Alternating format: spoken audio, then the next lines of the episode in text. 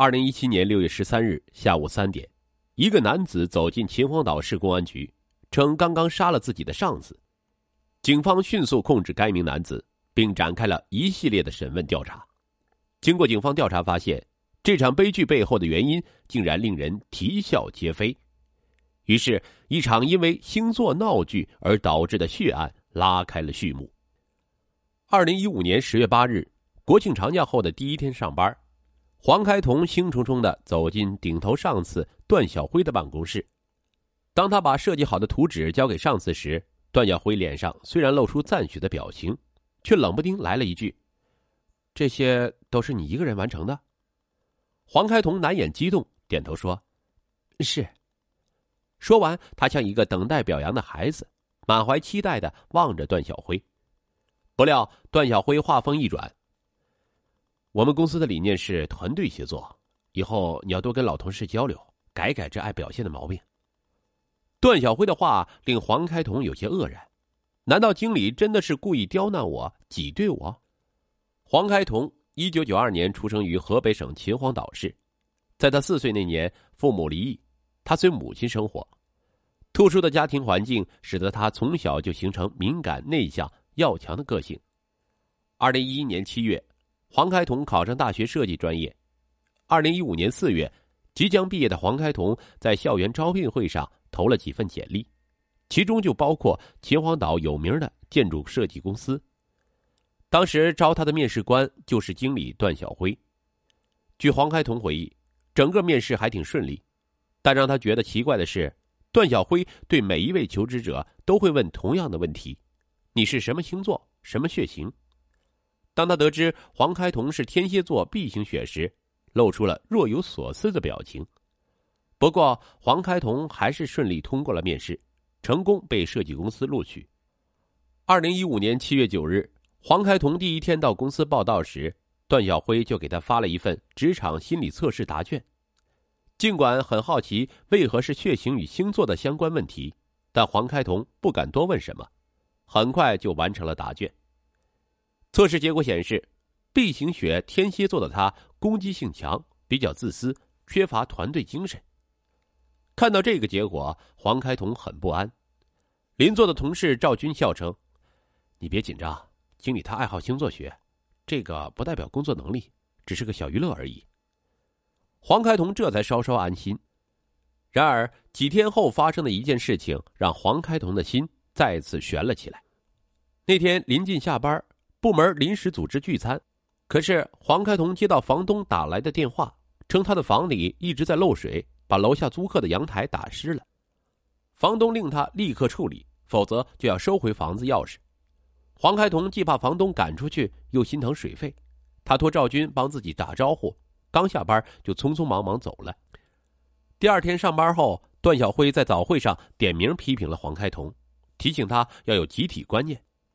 黄开同赶紧解释缘由，段小辉却说：“这是职场，既然来了就要尽快遵守职场规则，否则部门就是一盘散沙。”会议结束后，赵军安慰黄开同：“哎，经理就那脾气，玩的时候挺哥们儿，但在工作和纪律上毫不留情面。”黄开同仍然不放心，一整天都心神不定。黄开同始终无法释怀，他把面试发生的事儿、进公司以来发生的事儿。以及新同事爆的料连起来一想，越发认定段小辉就是讨厌自己。他决定卖力工作，凭自己的真才实学改变经理对自己的看法。国庆节前，段小辉把一个设计卖场的项目分给黄开同和其他三名同事，嘱咐他们说：“好好干，这个项目做好了，客户的分店才会找我们。”黄开同当时想，机会来了。虽然离交方案的日期还很早，但他急于证明自己，就私下跟顾客接触了几次，拿准了客户的需求。紧接着又牺牲了国庆假期，把自己关在出租屋里加班加点，终于提前设计出一份自认为完美的图纸。刚上班，他就急着去段小辉面前邀功，于是出现了开头那一幕。段小辉明明很认可他的图纸，却避重就轻打压他，这更印证了他的猜测。段小辉就是在故意刁难他。尽管工作不算如意，但黄开同却在职场上收获了自己的爱情。入职四个月后，他认识了行政部门的同事方丽丽。方丽丽和黄开同一样，也是应届毕业生，目前是行政部门的文员。方丽丽出生在秦皇岛抚宁县农村，有着和黄开同相似的成长经历，两人惺惺相惜，感情迅速升温。黄开同把工作上受挤兑的事情告诉女友，方丽丽每次都安慰鼓励他，为他出谋划策。不久，两人就同居了。二零一六年元旦，部门通知要搞联欢，吃完饭还有 KTV 唱歌环节。黄开同自小五音不全，从没唱过一首完整的歌曲。期间，一位同事建议黄开同也来一首，黄开同吓得连连摆手：“不行不行，我真不会唱。”如此推辞几番，一旁的段小辉说：“哎，算了算了，不要勉强。毕晴雪天蝎男非常有个性的，他说不唱肯定不会唱。”众人大笑。唯独黄开同却笑不起来，他又陷入了深深的纠结。经理刚刚的话是什么意思？他不会在讽刺我吧？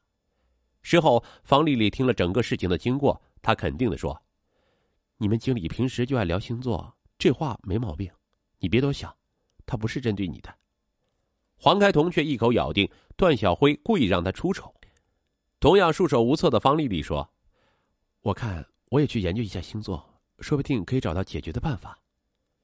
就这样，为了解除男友和上司之间的隔阂和猜疑，方丽丽开始研究星象学。她甚至让黄开同去打听段小辉是什么星座。黄开同丧气的说：“枉我一个名校毕业生，这职场问题还要靠占星问卦来解决。”他不同意女友的提议，还让他停止研究这种封建迷信的东西。方丽丽在手机上下载了与星座相关的 APP。一有空就点开来阅读，没想到竟着了道。有一天，黄开同又在抱怨经理开会讲星座，并骂此种行为脑残。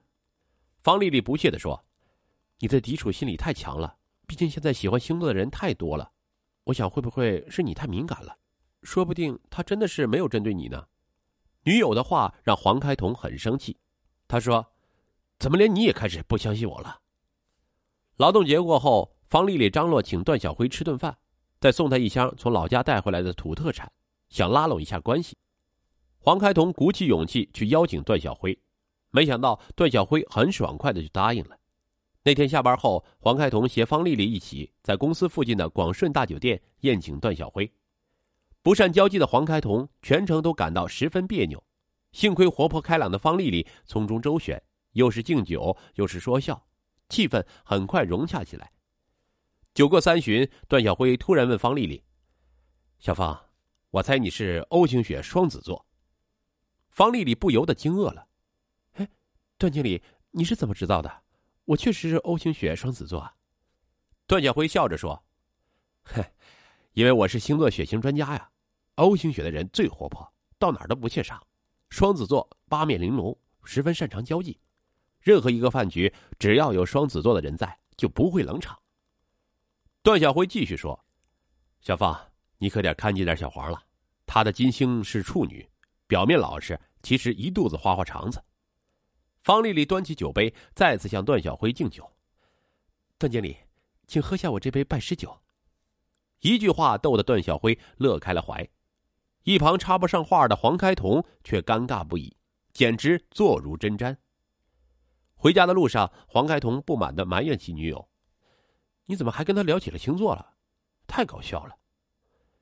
听了男友酸溜溜的话，方丽丽十分伤心。她愤愤的说：“我们今天出来吃饭的目的是什么？我给人陪吃陪喝，又是为了谁啊？你别太过分了。”当天晚上，两人背对而睡，发生了恋爱以来的第一次冷战。